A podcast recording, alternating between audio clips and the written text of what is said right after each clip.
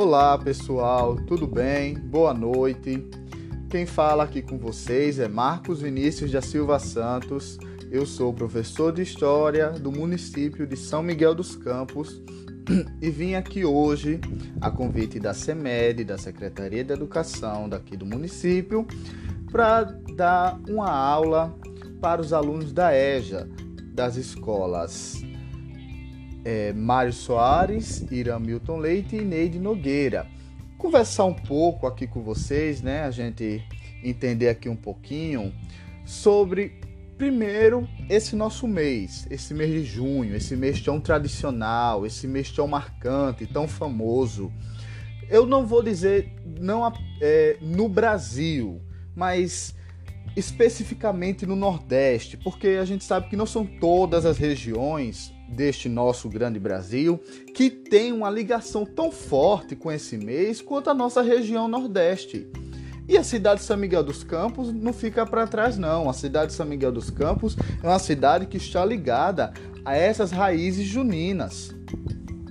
E vim, e vim aqui hoje, a convite da secretaria, para a gente conversar sobre essas nossas raízes juninas. A questão é que, especificamente nesse ano, é, parece que as tradições foram quebradas, né? As tradições vão ter que ser reinventadas, se possamos assim pensar, se eu posso assim dizer, porque esse mês não é como os outros meses de junho, né? Esse mês está diferente. Mas o que foi que causou a tão grande diferença? Sabemos o que causou a diferença, mas não é de hoje, viu? Não somos os primeiros. E é por isso que eu vim aqui conversar com vocês para dizer que nós não somos os primeiros diante dessa situação.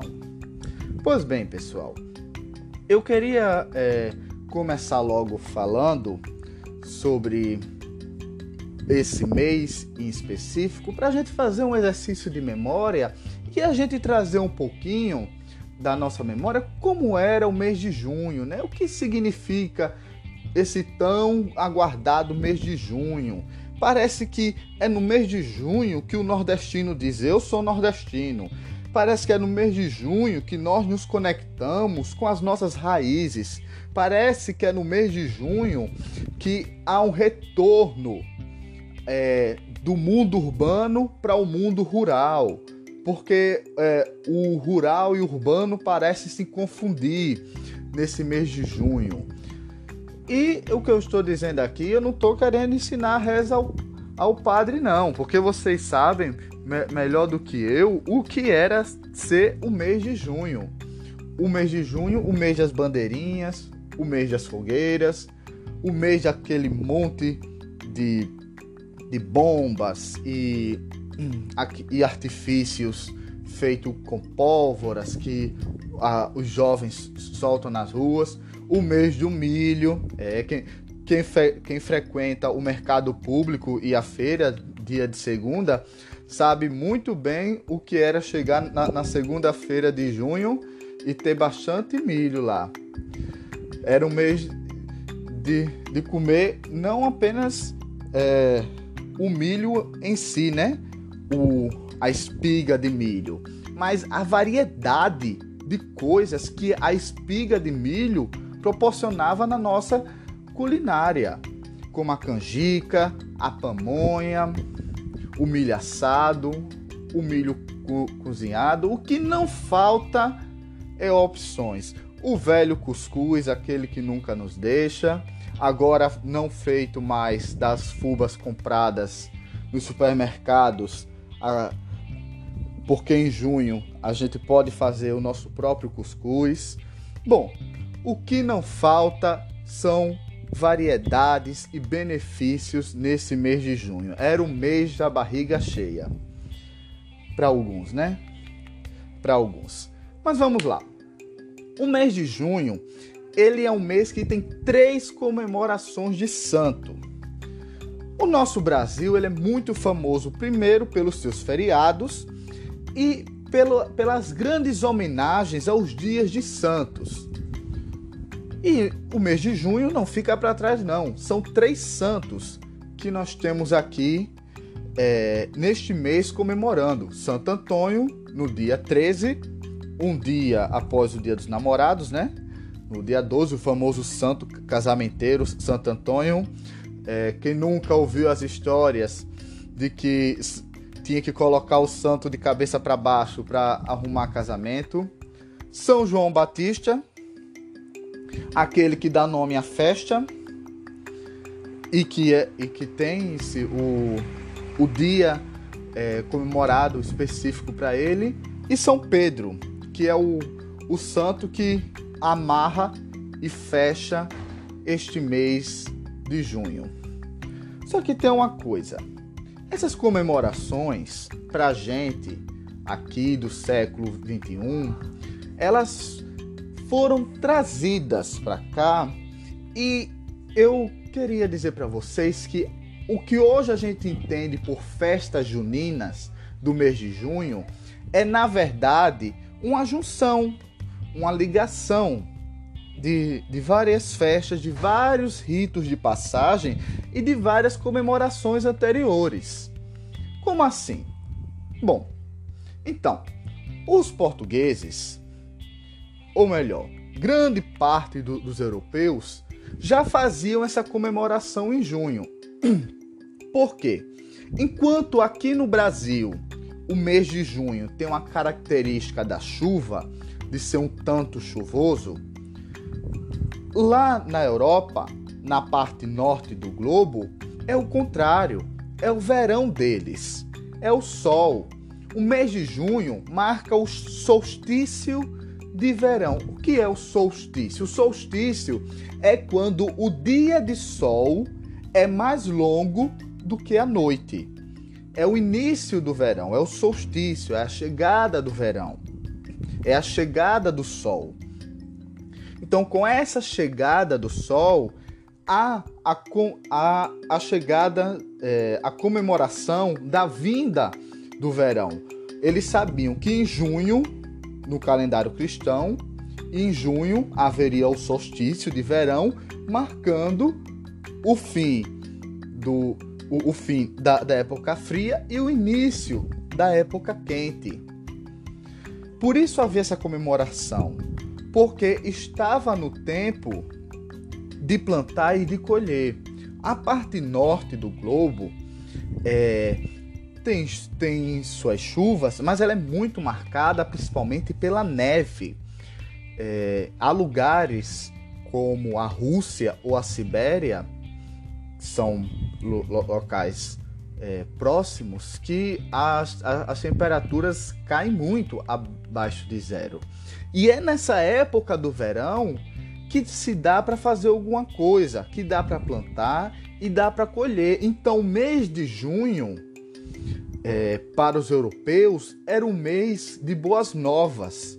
O mês de junho para as comunidades europeias, para as antigas comunidades europeias, era o mês que eles poderiam dizer: eu vou poder plantar e colher, eu vou poder fazer a minha colheita, eu vou poder é, me alimentar. Não é mais tempo de armazenar, agora é tempo de fazer, de colocar a mão na massa, que é exatamente essa nossa aula de hoje. Os alunos da EJA com a mão na massa.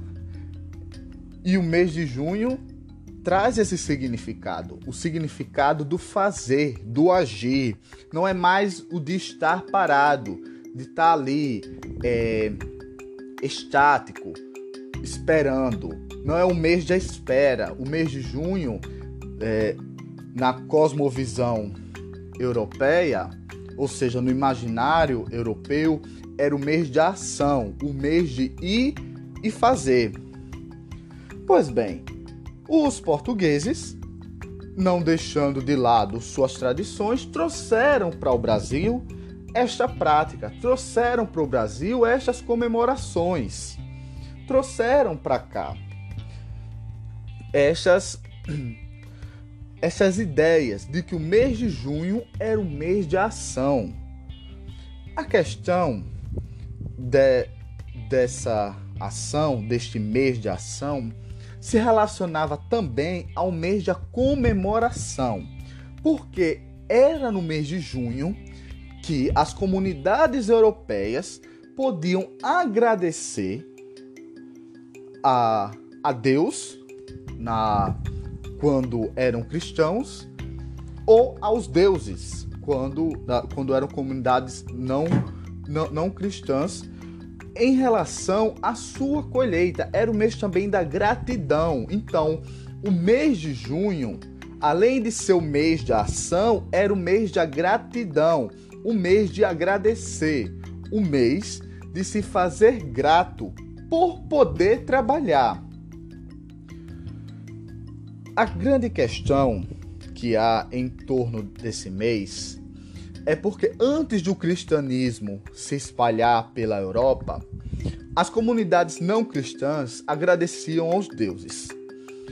Quando o cristianismo começou a se espalhar pela Europa, é, a igreja tentou combater esses chamados cultos de fertilidade das colheitas. A igreja tentou é, combater isso, a igreja tentou entrar em confronto, em choque direto com isso. Mas as comunidades resistiram muito a isso. A igreja então notou que as comunidades não iam se converter ao cristianismo e algumas que se convertiam continuavam nessa prática, porque existia um significado muito grande em relação à gratidão que as pessoas tinham com a natureza a gratidão de dar é, uma resposta à natureza, em dizer: olha, neste mês a natureza está nos abençoando. Neste mês, a natureza está nos dando a possibilidade de plantar e comer. Neste mês, a natureza está nos dando a oportunidade de fazer colheita. Então, como os cristãos viram que não tinha como acabar com isso, com essa comemoração, eles, é, a, eles trouxeram essas comemorações para dentro do cristianismo e disseram: a igreja disse assim, olha, é, isso numa cosmovisão cristã, viu, minha gente? É, isso de, totalmente dentro de uma perspectiva, de uma ideia, é, de uma fé cristã. A igreja disse: a natureza é de Deus. Quem fez a natureza foi Deus. Então, no lugar de vocês agradecerem aos deuses que vocês acreditavam, esses deuses da natureza, vocês agradecem a Deus. Vocês mudam o foco da gratidão para Deus, porque o dono da natureza é Deus. Não foi tão fácil assim essa ideia entrar na vida das daqueles europeus da, desses séculos passados.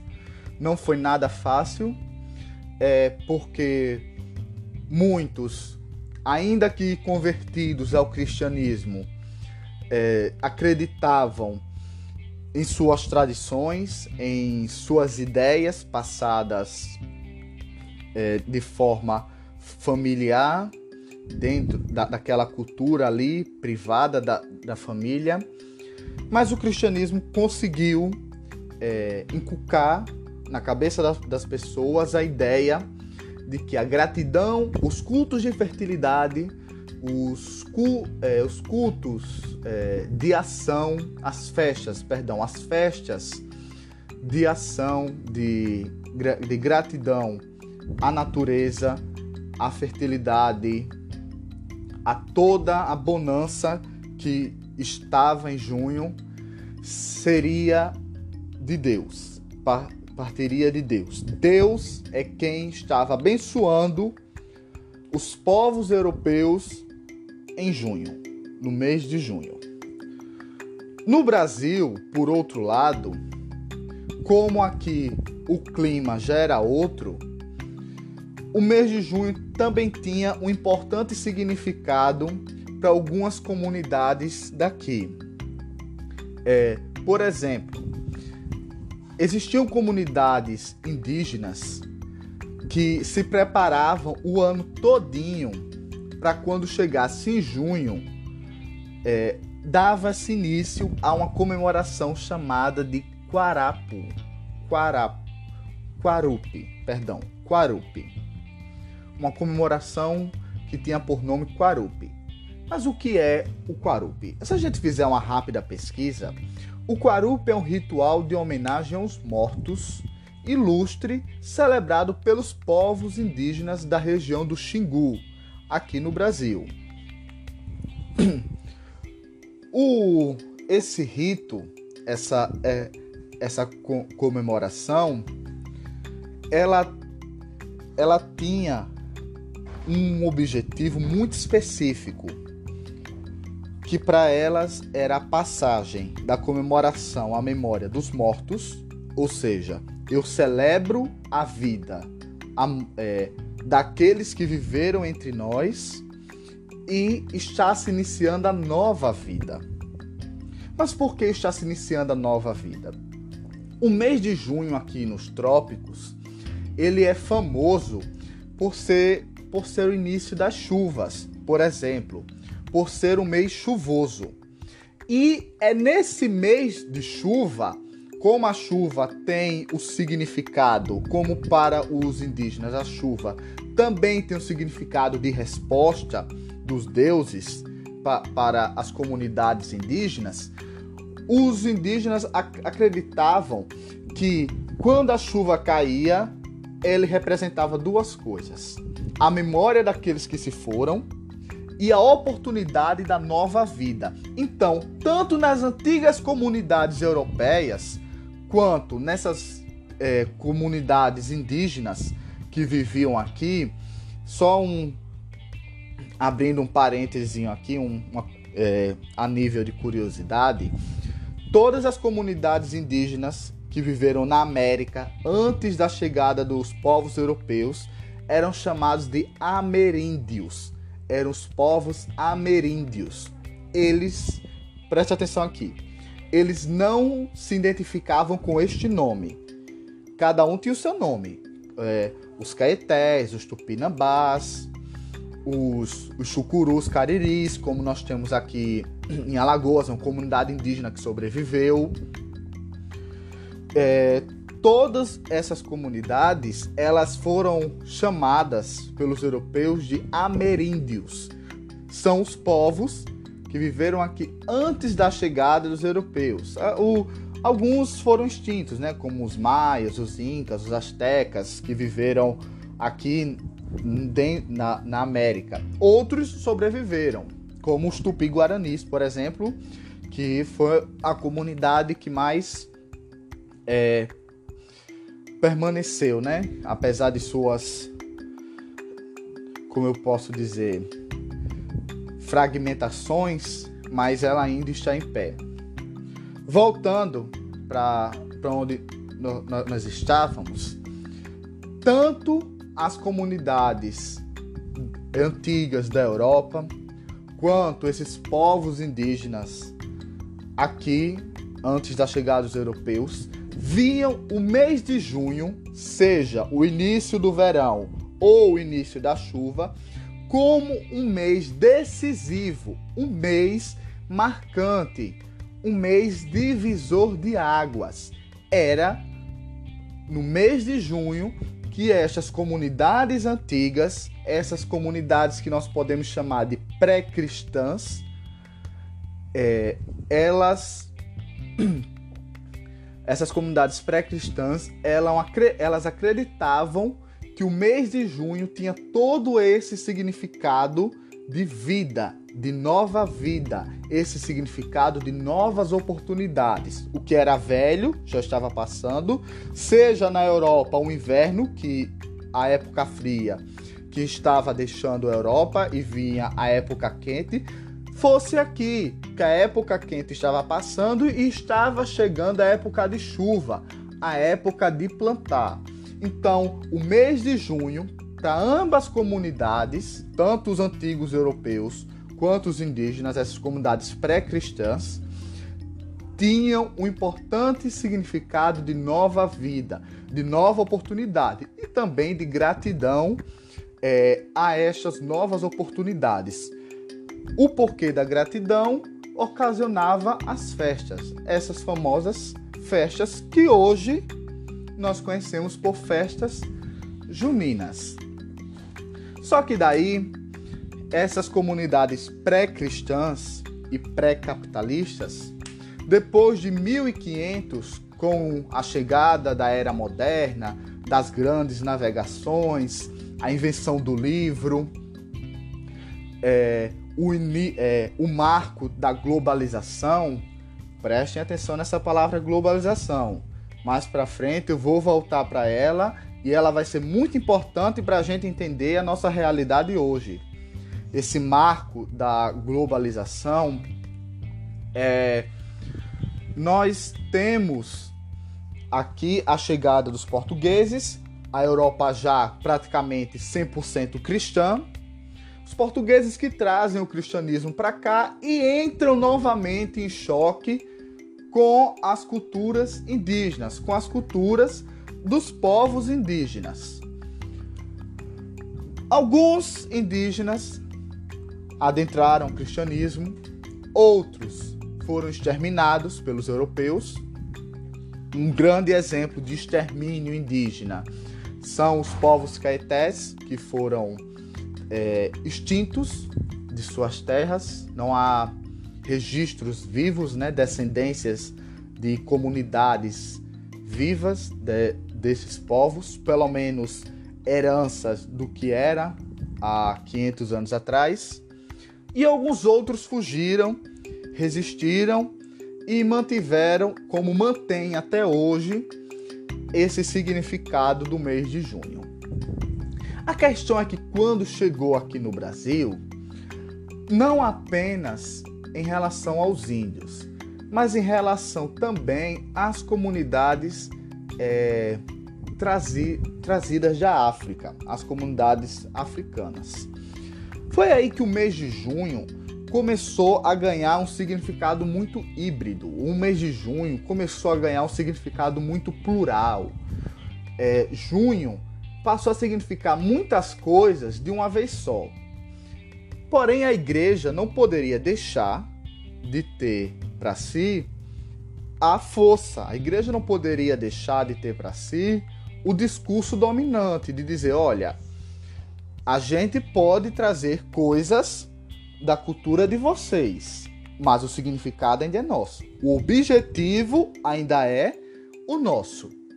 Com a reforma protestante, é, o significado foi se, se perdendo dentro do próprio cristianismo. E quem sustentou muito é, o significado dessas comemorações juninas foram as comunidades afro-brasileiras, afro, é, perdão, afro-indígenas brasileiras, afro-indígenas, afro-indígenas brasileiras.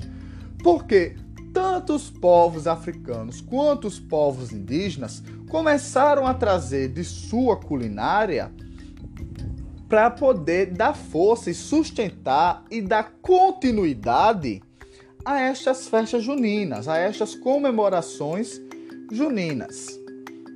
Mas como o Brasil é Brasil e a gente copia, mas também faz, o Brasil começou a dar um outro significado e trazer mais adereços para as comemorações. Por exemplo, é, Hoje no, nós temos a questão, por exemplo, das fogueiras, que já existiam, sim, há muito tempo em ambas as religiões, as fogueiras já existiam, mas as fogueiras ganharam um significado é, cristão. As fogueiras, a igreja, a igreja cristã é, arranjou um, um, um significado cristão para elas.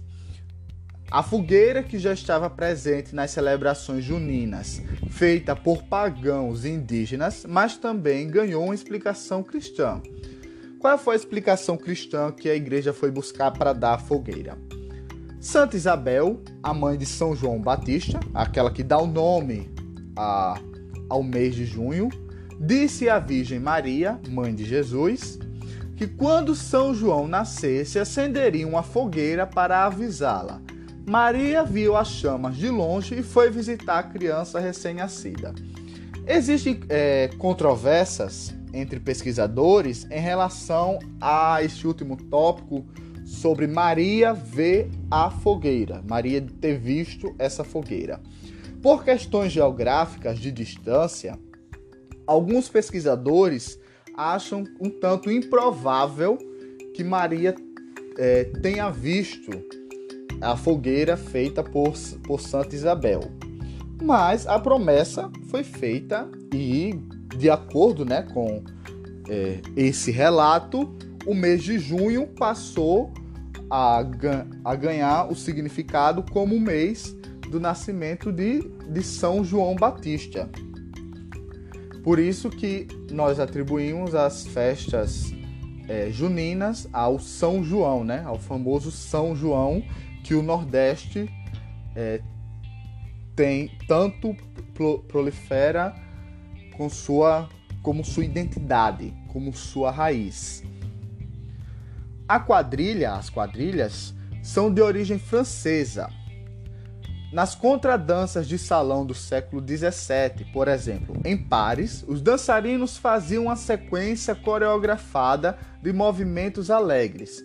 O estilo chegou ao Brasil no século XIX, trazido pelos nobres portugueses, e foi sendo adaptado até fazer sucesso nas festas juninas. Então, as quadrilhas, elas é, vieram dos, sal, do, dos salões franceses, lá do século XVII, e chegaram aqui no Brasil no século XIX.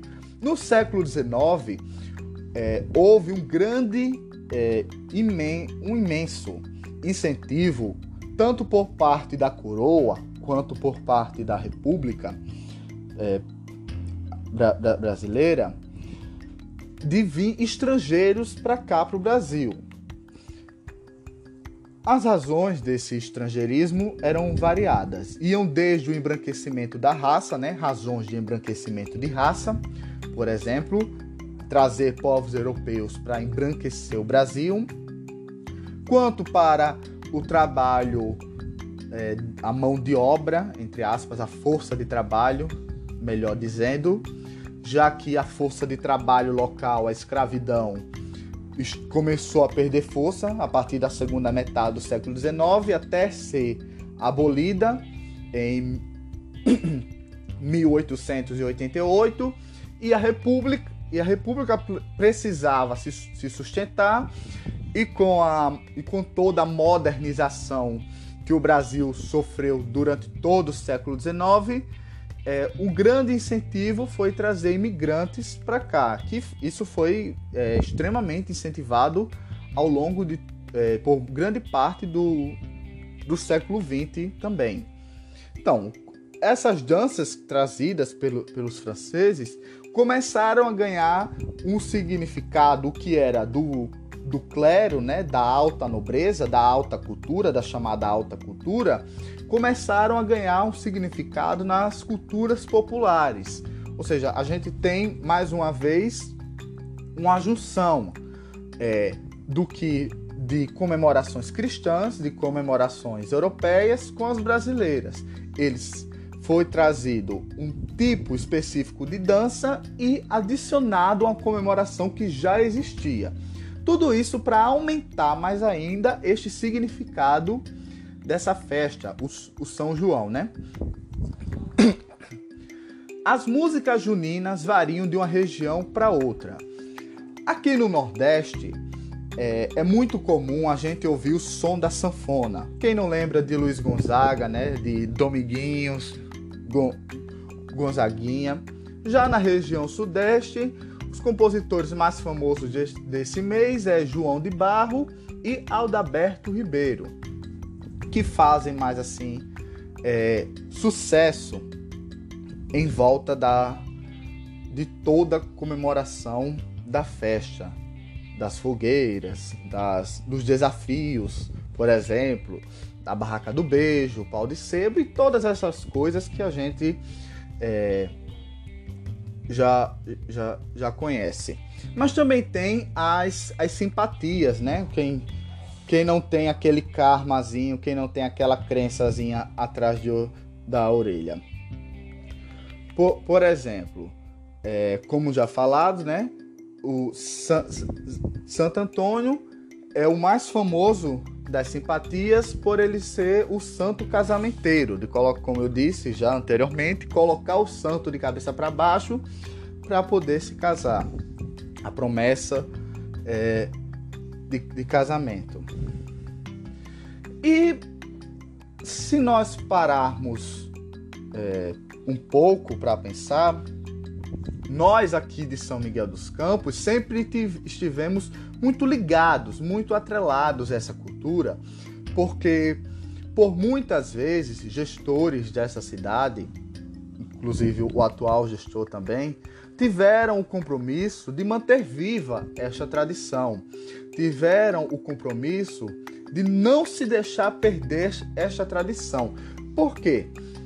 A partir do momento que você é, incentiva este tipo de festividade, acaba incentivando também que haja a circulação de dinheiro, haja o ganho de dinheiro, porque infelizmente o trabalho informal, né, que ainda é uma grande questão no Brasil, ele acaba se é, não não vou dizer beneficiando.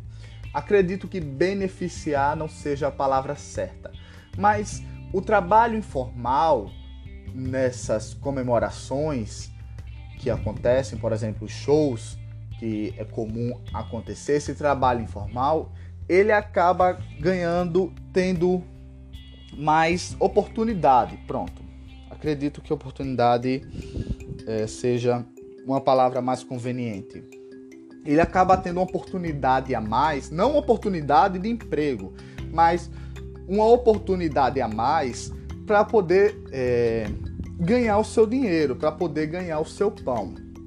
Em um show, por exemplo, é, onde famosos são é, trazidos para cá para fazer show para o pessoal ir, tem várias pessoas ali que vão atrás do seu ganha-pão, ao troco do a troco do dinheiro que é gastado, que é investido e que é e que tem todo aquele gasto na festa, porque se você vai a um show, você não vai deixar de comer e de beber algo. Não que isso seja a grande é, solução para o trabalho informal, mas acaba saindo como um quebra-galho.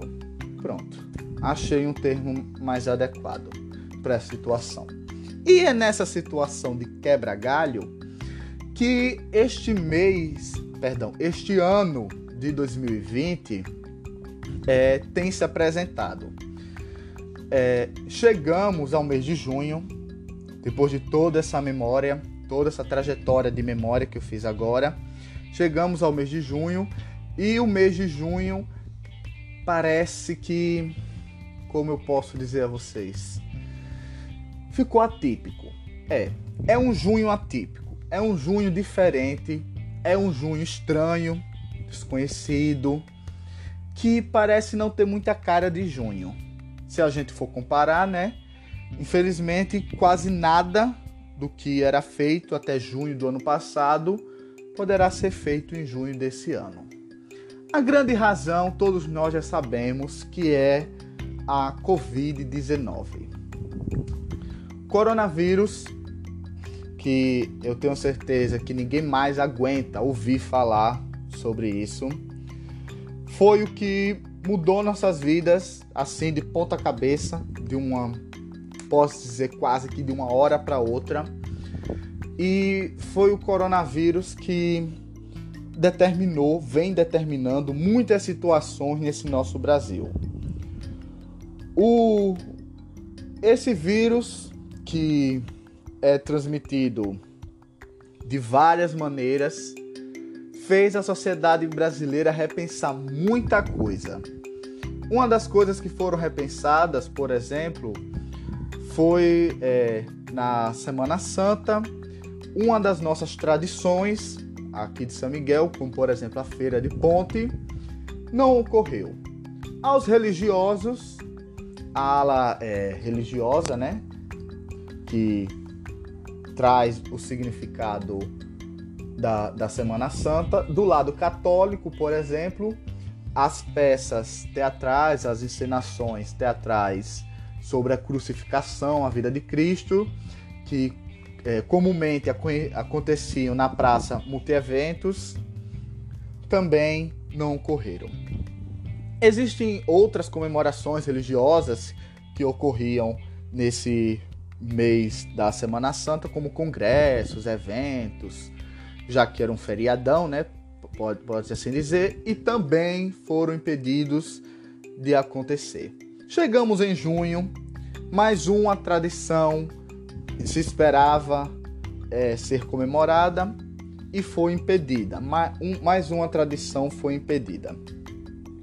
Pois bem, pessoal, é, tudo isso, a razão já sabemos que é a Covid-19.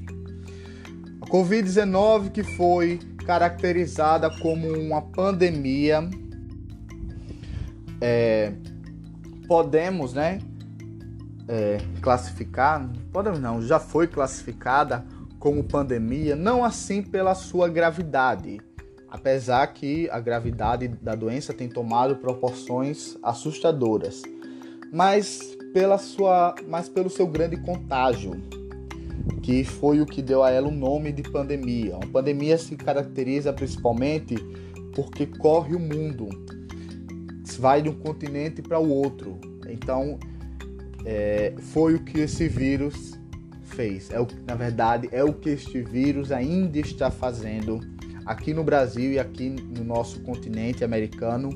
Esse vírus tem se proliferado e tem tomado conta. Mas não é de hoje que um vírus faz isso com a gente. Por exemplo, é, um dos primeiros relatos de pandemia, quando a gente fala principalmente assim, essa palavra pandemia, a gente tem que entender que uma pandemia é quando um vírus se desloca, é, principalmente de um país ao outro e de um continente ao outro.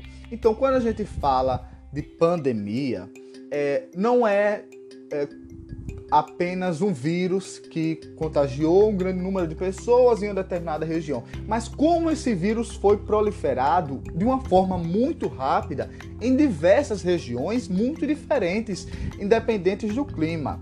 Eu acabei de falar aqui com vocês, por exemplo, sobre o mês de junho e como os significados climáticos entre início de verão e tempo chuvoso é, trouxe o significado ao mês de junho e como, por exemplo, este vírus se adequou aos diferentes climas.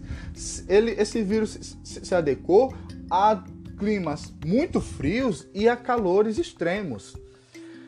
E a, uma das primeiras ideias de, de pandemia é, foi, por exemplo, a peste de Justiniano. Justiniano foi um, um grande imperador, né? Um, uma, uma grande figura histórica e ocorreu por volta de 541 depois de Cristo essa essa pandemia que se iniciou no Egito até chegar à capital do Império Bizantino.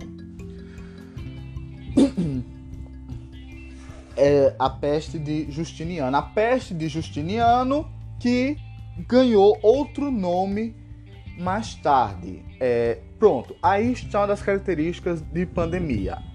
É, a peste de Justiniano, que começou em uma região da África, no Egito, e foi até a Europa, o grande império bizantino.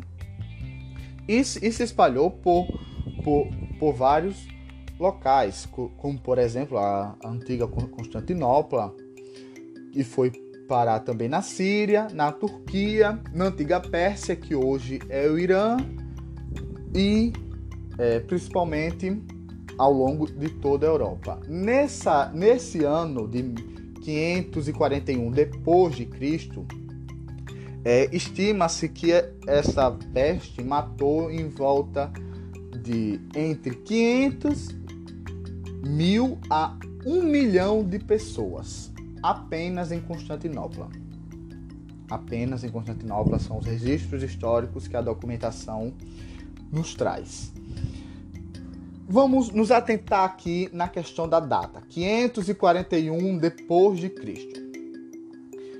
O mundo é, dessa era depois de Cristo, esse 541, é um período conhecido pelos historiadores como Alta Idade Média. É o início do medievo, é o início da cristianização na Europa, é quando o cristianismo começa a aparecer na Europa, é o nascimento do cristianismo é, por, por todo o continente europeu.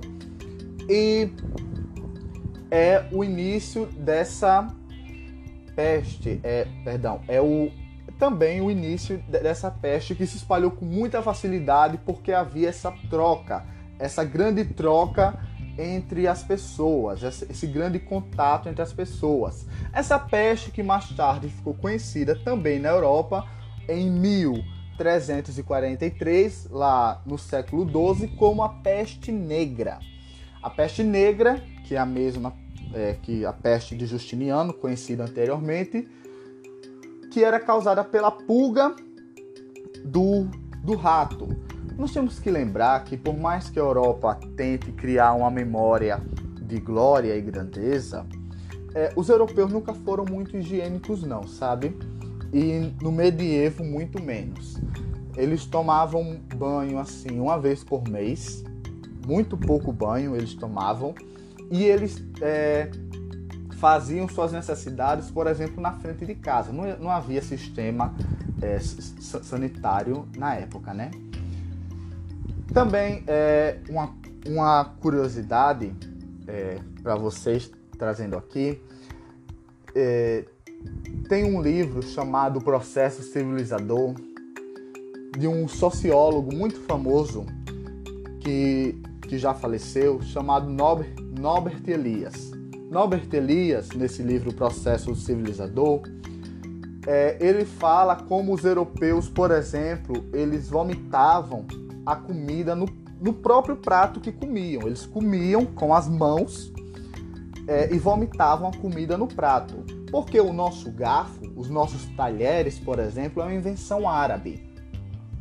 E como e antes dos europeus terem esse contato com os árabes, a partir do século VIII, depois do século XII, com as cruzadas e, e tudo mais, eles comiam com as mãos. Eles, eles comiam com usando as mãos e vomitavam no prato quando não gostavam da comida. Então a falta de higiene dos europeus era imensa.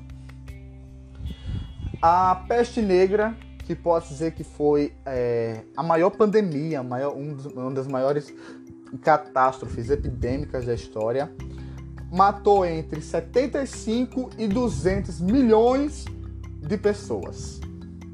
É quase toda a população do Brasil é, morrendo de uma vez só. É, só que assim, ela, quando a gente fala de pandemia, vamos nos atentar também para uma questão. Não foi uma morte que aconteceu assim é, em um ano. Esse número não foi em um ano como as pessoas não tinham noção do, daquilo que estava acontecendo, é, a peste continuava a se proliferar.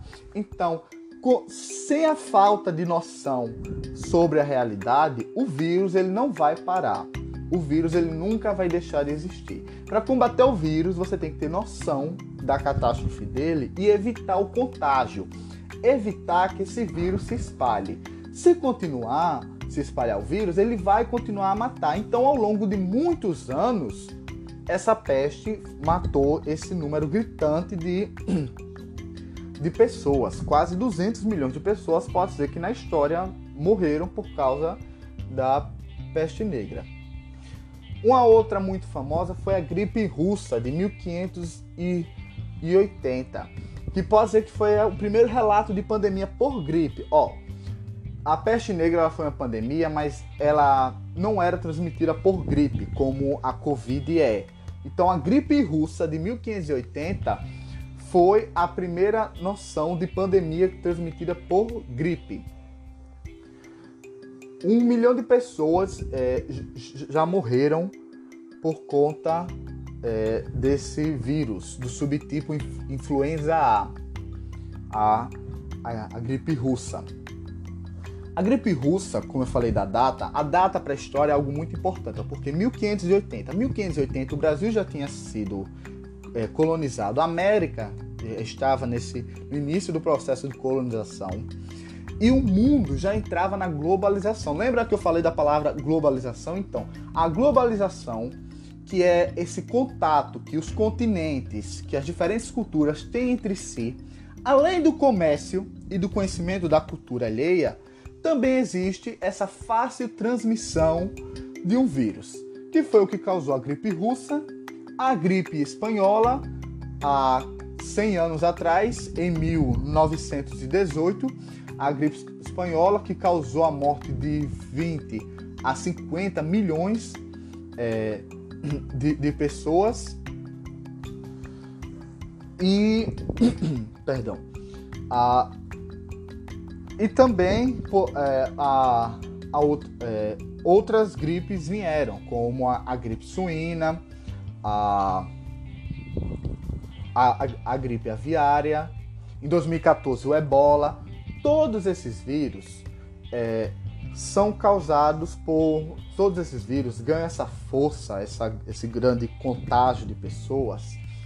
Primeiro, pelo grande contato que as pessoas têm entre si.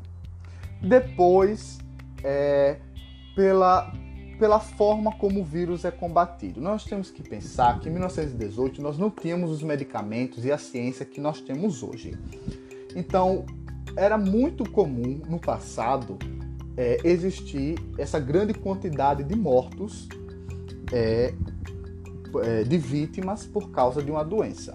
E mais uma vez, é, as, as doenças também matam esse grande número de pessoas porque existe, porque o contato entre as pessoas não é evitado. O contrato entre as pessoas não foi é, não foi sanado. Então, se não há, é, se o contato não é evitado, as pessoas é, continuam a proliferar o vírus. Eu assisti, queria compartilhar com vocês uma live que eu assisti nessa quarentena entre um biólogo muito famoso chamado Atila Itamarino e um historiador também muito famoso, o professor Sidney Shalhoub que era professor da Unicamp e hoje ensina em Harvard, na Universidade de Harvard, nos Estados Unidos. O professor Shalhoub, é, para encerrar aqui a nossa aula, já dando fim à nossa aula, ele disse uma frase que eu quero compartilhar, que eu quero é, acabar com esse momento de reflexão, trazer essa frase dele e acabar nossa aula aqui com esse momento de reflexão. O professor Shalhoub disse assim, que a morte ela é um evento natural todo mundo, todo mundo vai morrer. Todo mundo sabe que vai morrer e é uma coisa natural morrer. Mas a mortalidade, ela é um fato social. O que isso quer dizer, Marcos? Bom, isso quer dizer que todo mundo vai morrer, mas as formas como as pessoas morrem é que mudam as coisas. É que é social. Então, é, pessoas negras morrem, assim como as pessoas brancas. Mas não é pela mesma causa que negros e brancos morrem. Não é pela mesma causa que homens e mulheres morrem. Não é pela mesma causa que pessoas é, trans, por exemplo, é, travestis, transexuais e pessoas cis é, morrem. O que eu estou querendo dizer com isso agora, para falando especificamente da Covid? sem o saneamento básico, sem a oportunidade de isolamento social, sem é, o uso de equipamentos, de utensílios necessários, a morte por Covid vai continuar. Para evitar qualquer tipo de pandemia, para evitar qualquer contágio, seja da Covid, seja de qualquer vírus, tem que manter a distância, tem que haver é, necessidades, tem que haver suplementos, tem que haver objetos que protejam as pessoas e que mantenham as pessoas seguras e vivas. Então nós temos que lembrar que quem está morrendo, a grande número de pessoas que morrem por causa da Covid é a população pobre, pela falta de materiais. Eu sou Marcos Vinícius da Silva Santos, professor de História do município de São Miguel dos Campos.